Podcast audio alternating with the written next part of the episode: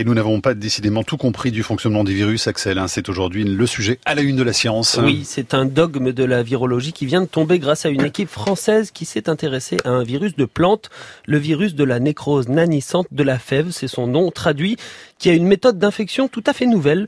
Il répartit son ADN en huit morceaux dans les cellules de l'hôte et n'a ensuite plus besoin d'être rassemblé pour prospérer, se répliquer.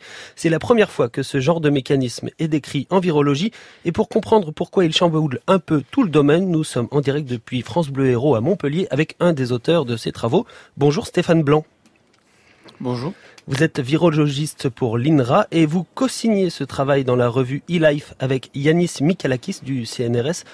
Alors, avant de, nous parler de, ce virus en particulier que vous avez étudié, expliquez-nous quelle était la vision que nous avions des virus en général et que vos travaux viennent de chambouler. Alors, euh, première chose, je voudrais insister sur le fait que quand on dit chambouler, ça ne veut pas dire que notre découverte annule toutes les connaissances qu'il y avait avant, ou en tout cas le dogme qu'il y avait avant. Il est certainement valide encore pour beaucoup de virus.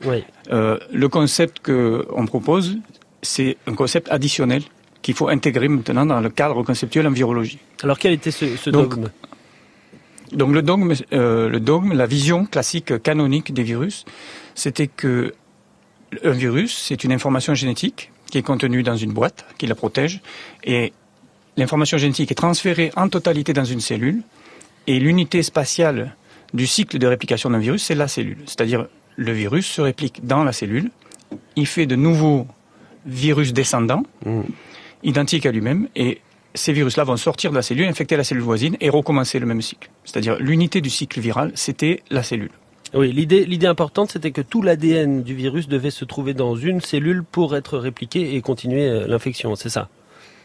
La totalité des gènes, la totalité du génome du virus devait être dans une cellule pour se répliquer. Alors ce virus de la fève, on, le connaissait, hein. c'est un virus qui était en plusieurs parties, on le savait déjà avant vos travaux, mais justement on ne comprenait pas bien pourquoi il était capable de se couper en morceaux. Alors, alors les virus euh, en plusieurs morceaux, donc on a, où chaque morceau est encapsidé dans une particule virale différente, d'accord? On appelle ça des virus multipartites. Mm. Euh, ils sont très nombreux chez les plantes. Donc, euh, c'est des centaines d'espèces. Nous, on travaille sur une espèce modèle. Et les virus multipartites ont été découverts dans les années, la fin des années 30. Donc, ils sont connus depuis très longtemps. Comment est-ce que vous avez fait pour euh, suivre euh, l'activité du virus et de ces morceaux dans les différentes cellules de la plante? Alors, on a voulu essayer de localiser les différents morceaux du virus dans la plante, puisque euh, la vision classique avait l'air d'indiquer qu'il fallait que tous ces morceaux soient ensemble dans une seule, dans chaque cellule individuelle. Mm. Et euh, les études théoriques indiquent qu'il y a peu de chances que ça arrive et que donc l'infection ne devrait pas fonctionner pour ces virus. Or, elle fonctionne. Donc, on est allé vérifier si effectivement tous les morceaux devaient être ensemble. Et pour ça, on a utilisé des sondes, donc des petites séquences d'ADN qui sont exactement euh, euh, complémentaires de la séquence virale qui donc vont se coller dessus. Et on peut faire des sondes pour chacun des morceaux. Mhm. Et on peut marquer chaque sonde avec des molécules fluorescentes de différentes couleurs. Et donc on peut faire briller différents morceaux de différentes couleurs. Quand vous dites que normalement, selon la théorie, euh, le virus ne devrait pas fonctionner, qu'est-ce que ça veut dire? Alors ça veut dire que il y a eu beaucoup d'études théoriques sur ces systèmes multipartites, donc ces virus en plusieurs morceaux. Et la probabilité de perdre un des morceaux quand le virus passe d'une cellule à une autre ou d'un autre à une autre est tellement grande que les modèles mathématiques semblent indiquer que ce genre de virus n'aurait pas dû évoluer. Ça n'est pas possible. Et donc la réelle nouveauté dans vos travaux, c'est que vous montrez que tous les morceaux répartis dans les différentes cellules sont capables, selon un signal, de, se répliquer indépendamment du fait d'être rassemblés ou pas. C'est ça qui est important. Voilà, donc en fait, euh, ce qui paraissait impossible, c'est-à-dire que le virus doit rassembler tous les morceaux dans chaque cellule individuelle, en fait, euh, le virus ne le fait pas. Est-ce qu'on peut imaginer que, des virus comme ça, pardon, je vous ai coupé à cause du, petit délai, existent euh, en dehors de la sphère des plantes, chez des animaux ou, chez des humains, par exemple? Alors, il n'y a pas de virus ah, purement multipartite décrit. Par contre, il existe beaucoup de virus qui ont un génome segmenté aussi chez les animaux et le dogme, enfin le dogme, la vision euh, a longtemps été que chacun de ces morceaux était enfermé dans une même boîte. Mm. Donc les morceaux n'étaient pas dispersés.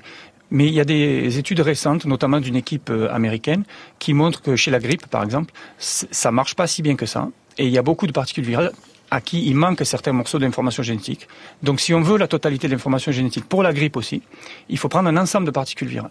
Tout comme chez les virus multipartites. Donc les virus multipartites, à proprement parler, n'ont pas été décrits chez les animaux, mais il y a certains virus qui peuvent être ce qu'on appelle des systèmes viraux multicomposants. Et donc qui sont aussi quelque part en plusieurs, en, plusieurs morceaux, c'est-à-dire ils répartissent l'information génétique dans différentes particules virales. Stéphane Blanc, ce qu'il faut comprendre de, de ce travail, c'est finalement une, une découverte autour d'une nouvelle façon d'infecter euh, un autre, c'est ça? Oui. En fait, euh, cette nouvelle façon d'infecter l'autre est basée sur les communications intercellulaires qui sont capables, visiblement, d'échanger de manière efficace des produits de gènes.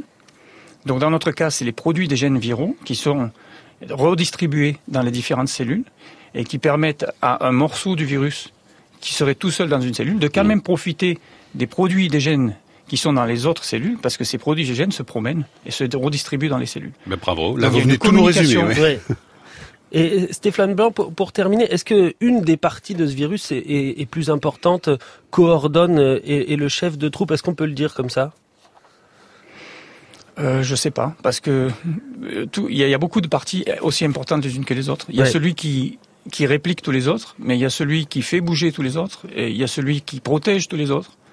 Donc euh, c'est vraiment un système où chaque composant complémente les, autres composants. On n'a vraiment pas tout compris. Voilà, un vrai boulot d'équipe, euh, en tout cas, autour de, de cette façon d'infecter. Merci beaucoup, euh, Stéphane Blanc. Vous êtes virologiste à l'INRA et vous co-signez donc ces, ces, travaux avec Yanis Mikalakis du CNRS. Merci, Axel. À demain. À demain. Allez, en bref, dans le reste de l'actualité scientifique, si vous rêvez d'envoyer votre voix sur Mars, eh bien, vous avez jusqu'au 20 avril pour tenter votre chance à l'occasion d'une préparation de la mission ExoMars 2020. L'agence spatiale européenne propose à tous les citoyens de la planète Terre d'envoyer 30 secondes de son sur la planète rouge, justement avec sa mission. Sur les 30 extraits sélectionnés, un seul sera renvoyé vers la Terre pour tester un instrument scientifique.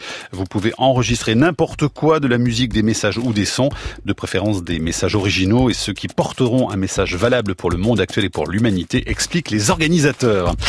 Le Canada se réchauffe plus vite que le reste du monde. Selon un rapport gouvernemental, les températures annuelles moyennes ont augmenté dans le pays d'1,7 degré depuis 1948, soit près de deux fois la hausse mondiale moyenne de 0,8 degré.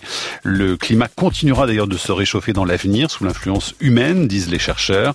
Ce réchauffement pourrait atteindre plus de 6 degrés d'ici la fin du siècle. Fonte des glaces, hausse du niveau de la mer, inondations, sécheresse, vagues de chaleur et feux de forêt plus fréquents sont à prévoir. Et puis pour terminer, je vous présente Minimum, Miniscule et Miniature. Ce sont les noms officiels de trois nouvelles grenouilles découvertes à Madagascar et qui sont, comme vous l'aurez deviné, très petites. La plus petite d'entre elles, Minimum, a une taille qui varie entre 8 mm et 11 mm. Elle est aujourd'hui le plus petit vertébré connu sur Terre. La plus grande miniature mesure 14 mm et vous pourriez sans difficulté en mettre deux rien que sur votre ongle. Leur taille explique la découverte tardive de ce groupe d'amphibiens. Les scientifiques confessent avoir passé des heures et des heures à les chercher dans la forêt.